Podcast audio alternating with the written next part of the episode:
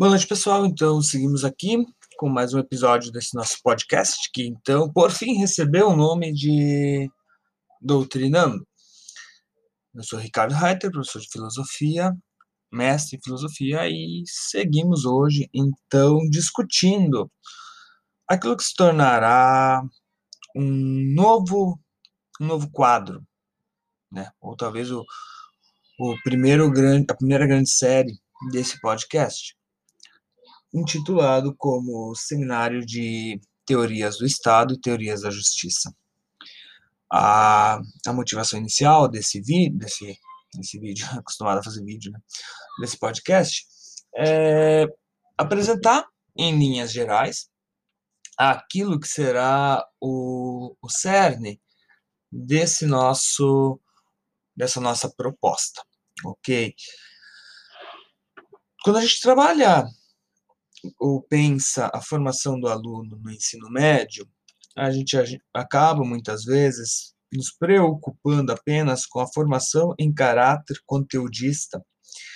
O aluno tem uma, uma gama, uma lista de, de conteúdos que ele precisa dar conta e ir eliminando conforme passa passam as etapas da educação. E nós, pouco ou nada, atendemos ao caráter, uh, que, o caráter talvez subjetivo, mas que deveria ser primordial na educação, que é a formação do caráter ou do cidadão enquanto uh, cidadão político, né? A formação política do aluno. Ora, professor, mas isso é papo de esquerdista, doutrinador. Não, não é disso que eu estou falando. Eu não, quando eu falo na formação do caráter político do aluno, eu estou me referindo ao ao fato de dar a ele o arcabouço, dar a ele as, as ferramentas necessárias para que ele possa bem exercer a sua cidadania. Haja vista que o brasileiro hoje, em tese, concorda que uma que a educação, a grosso modo, assim, né, há um senso comum de que a educação ela é primordial para a mudança do país. Mas quando se vai discutir o que deve ser ensinado, política é a primeira coisa que se corta ou se despreza. E eu tenho uma convicção pessoal de que não adianta você manter o aluno o dia inteiro dentro de uma escola se você não o forma para a boa prática da cidadania. Como é que você forma um cidadão? Essa é uma pergunta complexa e eu não tenho aqui a pretensão de trazer uma resposta uh, que pode que tenha a pretensão de ser a única verdade ou a verdade absoluta. Entretanto, eu tenho uma hipótese que a formação do cidadão se dá pelo pela disponibilidade ou disponibilidade não, se dá pelo acesso ao, ao mínimo que é necessário para que ele saiba o que ele está fazendo. Como assim, professor? Ora, é necessário que o aluno saiba diferenciar modelos políticos, saiba diferenciar sistemas políticos, é necessário que o aluno saiba o que quer dizer cada uma das nomenclaturas políticas usadas no dia a dia nomenclaturas como fascismo, como comunismo, como liberalismo, como neoliberalismo. Por que é necessário? Porque a escolha na urna, no ato de votar, é uma escolha que tem que ser consciente.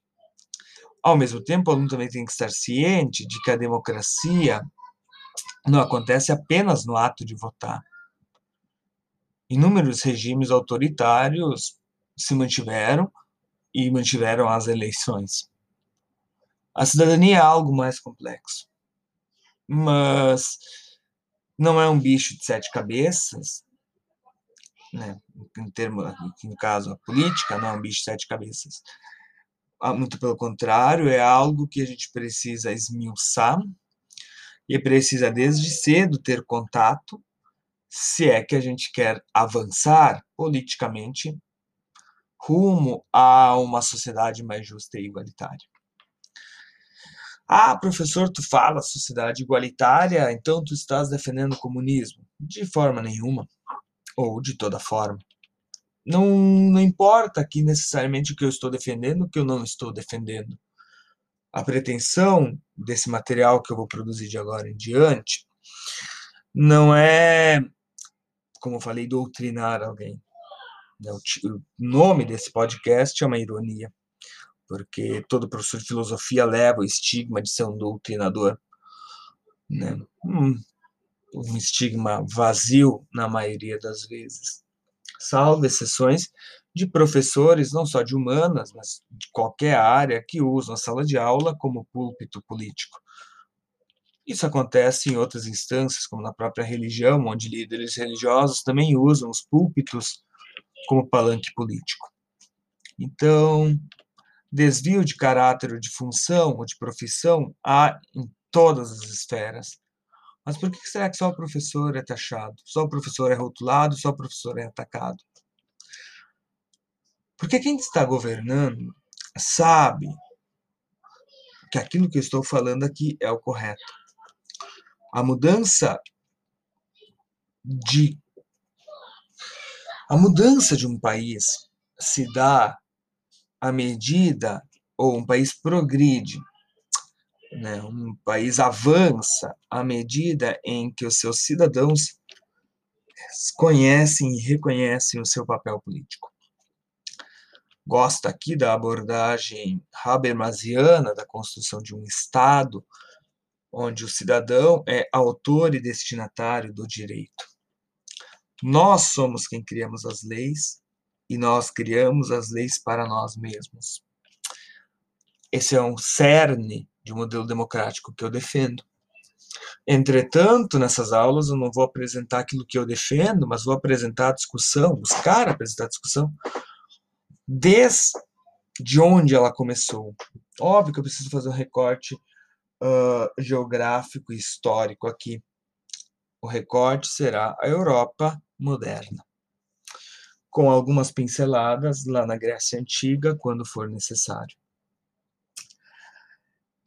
Inicialmente, ou em termos de organização, pretendo organizar, pretendo estruturar o presente seminário a partir de três, digamos, blocos. O primeiro, referente a teorias de Estado da Idade Moderna. que começa basicamente com a, a queda do antigo regime, ou a migração do, do, do regime feudal para o, um regime mais, entre aspas, democrático. Nós veremos isso com um pouco mais de atenção nos próximos episódios, mas em síntese, o processo de modernização político ele é marcado por uma crise no modelo teológico ok, de política. A premissa todo poder emana de Deus, ela sucumbe e o povo então tem nas mãos o poder político novamente. Agora precisa decidir o que fazer.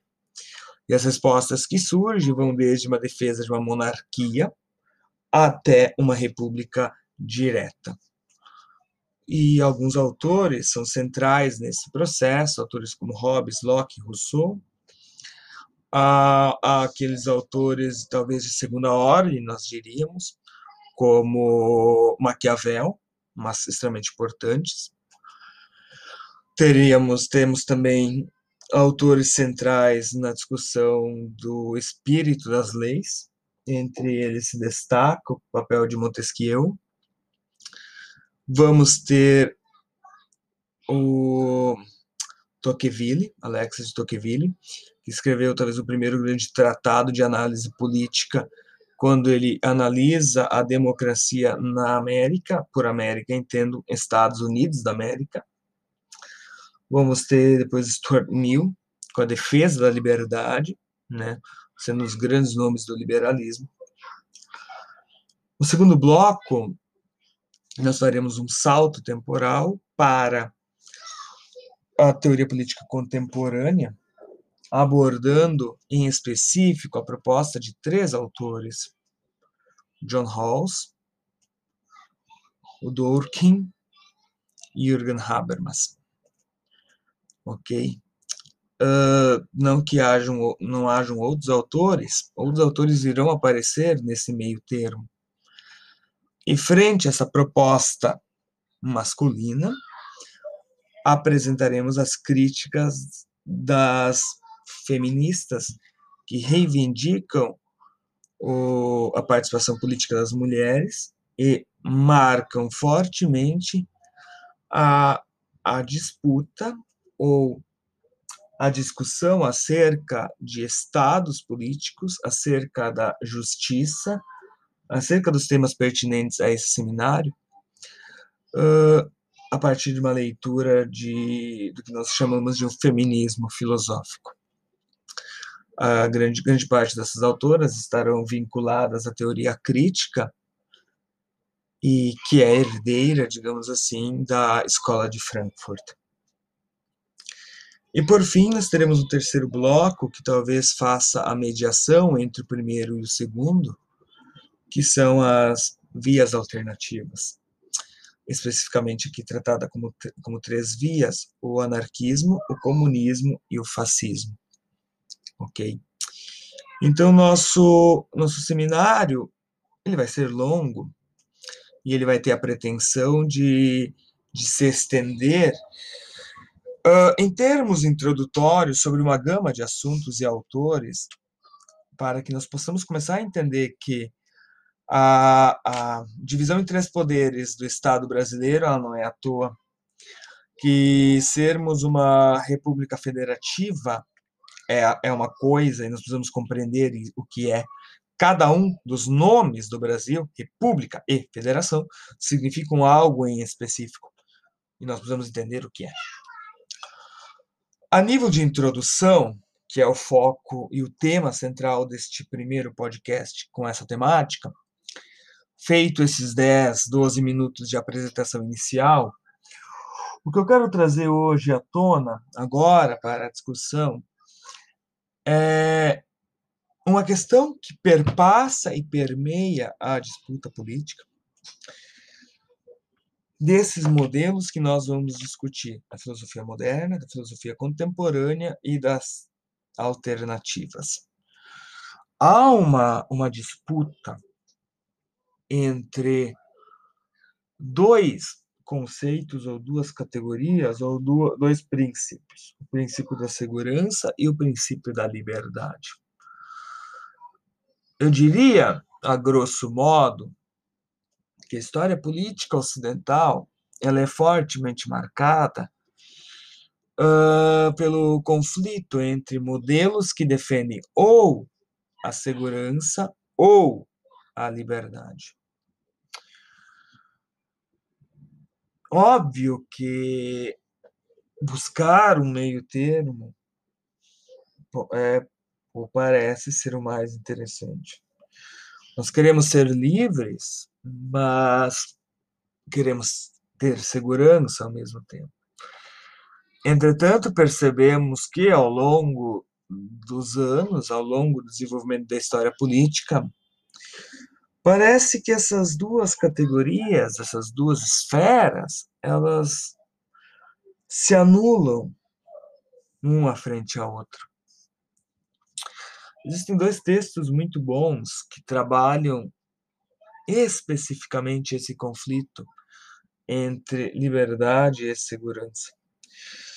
O texto 1984 de Orwell, aonde é nos apresentado o famigerado conceito de Big Brother, uma sociedade toda ela vigiada por câmeras, aonde através do controle social se obtém a segurança a um preço que, ao meu ver, é muito alto. O fim da liberdade. A, a prerrogativa aqui é a seguinte: você precisa controlar os cidadãos para garantir a segurança. O outro texto é o Thomas More, uh, Utopia, que vai na mesma linha, mesma análise do, do, do texto do Orwell, apesar da premissa ser, ser diferente, mas a análise é a mesma. O conflito da liberdade, o conflito da segurança, que vai exigir o controle, uh, e, a, e a pena, a, a, o preço a se pagar é, é o fim da liberdade. ao meu ver, é quase como se houvesse uma balança que medisse ou desse a seguinte razão: quanto mais liberdade, menos segurança. Quanto mais liberdade eu botar num lado da balança, menos segurança eu vou ter do outro lado. Quanto mais segurança eu botar do outro lado, menos liberdade eu vou ter. E os extremos dessa, dessa análise, né, essa balança, uh, são visíveis. Segurança em excesso acaba gerando um estado totalitário. Segurança em excesso acaba levando a um estado de controle e caímos no autoritarismo. Por outro lado, liberdade em excesso leva à libertinagem e nós perdemos todo toda e qualquer referência. Toda disputa acaba sendo qual é o papel do Estado, o papel que o Estado deve ter nessa, nessa disputa, nessa questão. Uh, discutiremos então, durante as nossas próximas, nossos próximos encontros por aqui, uh, noções como tamanho de Estado. Por outro lado, também há uma série de jogos que aborda essa temática de forma muito particular e peculiar, e talvez muitos adolescentes joguem sem jamais perceber, que é a série Assassin's Creed, onde nós temos como enredo principal a busca uh, pela paz mundial. E há dois grupos que buscam a paz mundial, assassinos e templários. Os templários buscam a paz mundial pelo controle, porque o controle irá gerar ordem, e a ordem levará à paz mundial. Quando todos pararem de agir uh, motivados por seus impulsos, pelo seu livre arbítrio, então a ordem se estabelecerá e todos os seres humanos encontrarão a paz.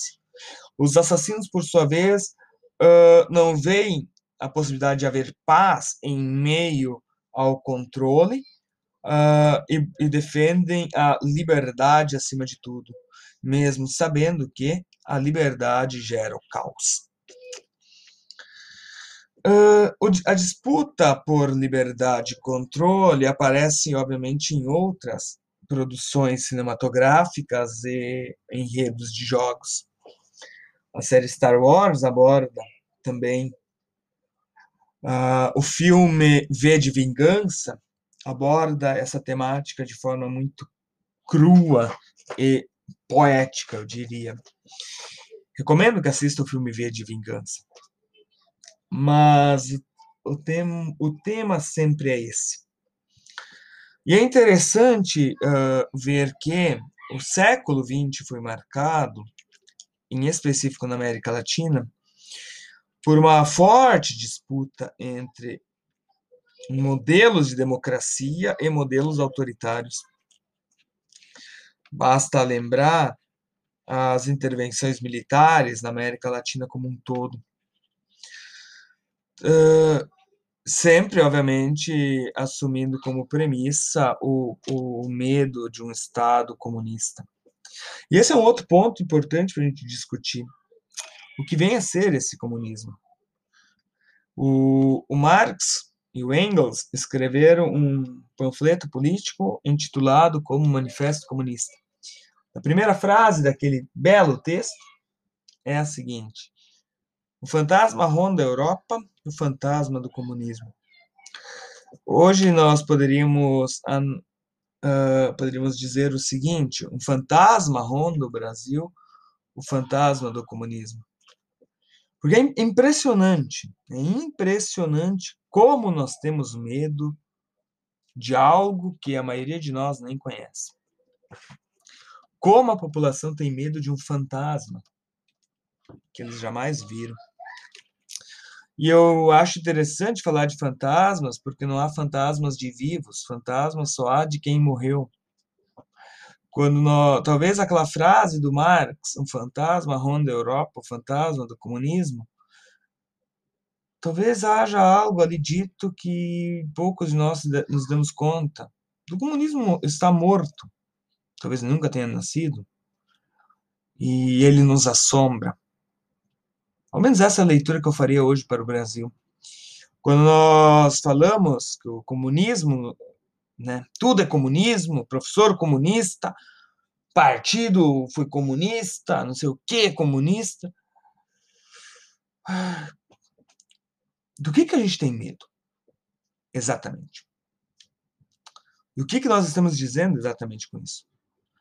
Então, uma das pretensões no dos nossos próximos encontros também vai ser esclarecer isso.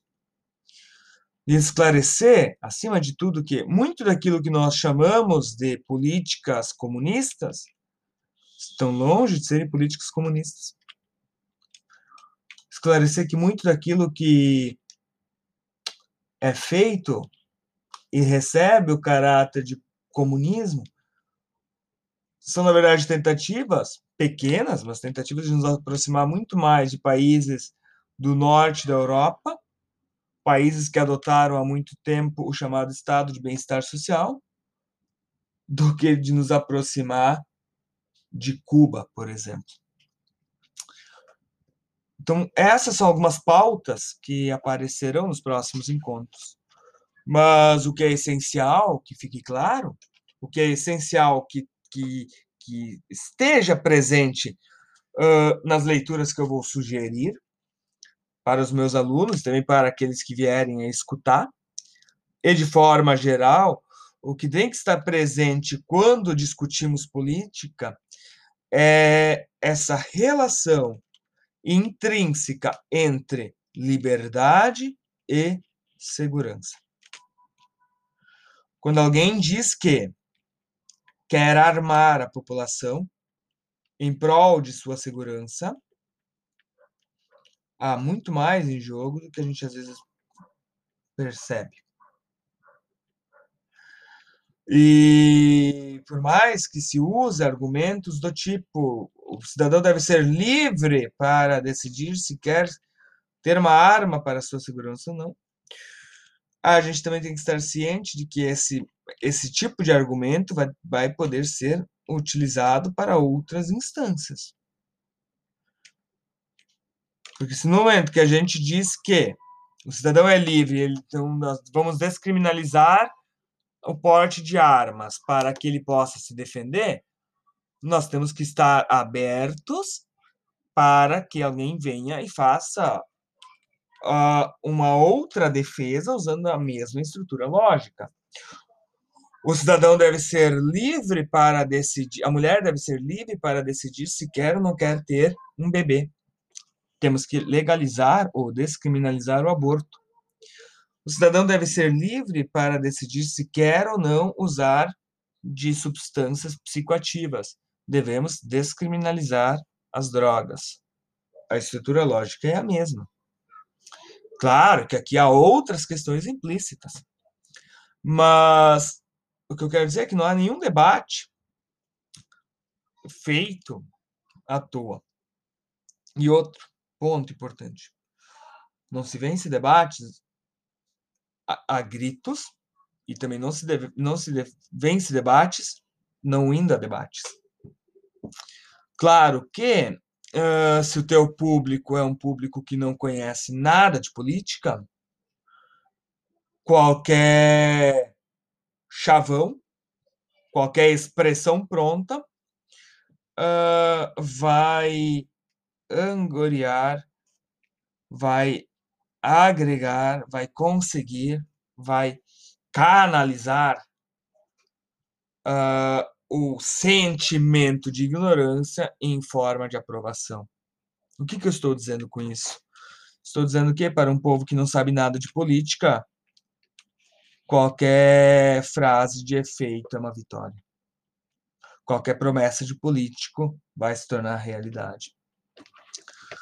Se queremos mudar o quadro da corrupção no Brasil, precisamos começar discutindo o que de fato é a origem da corrupção, o sistema político. E se queremos entender o sistema político, precisamos entender teoria política. Dito isso, eu finalizo por aqui e convido a todos para que sigam e acompanhem os próximos capítulos. Deverão sair capítulos semanais, no, no pior de todos os cenários, capítulos quinzenais. Forte abraço, se cuidem, até mais.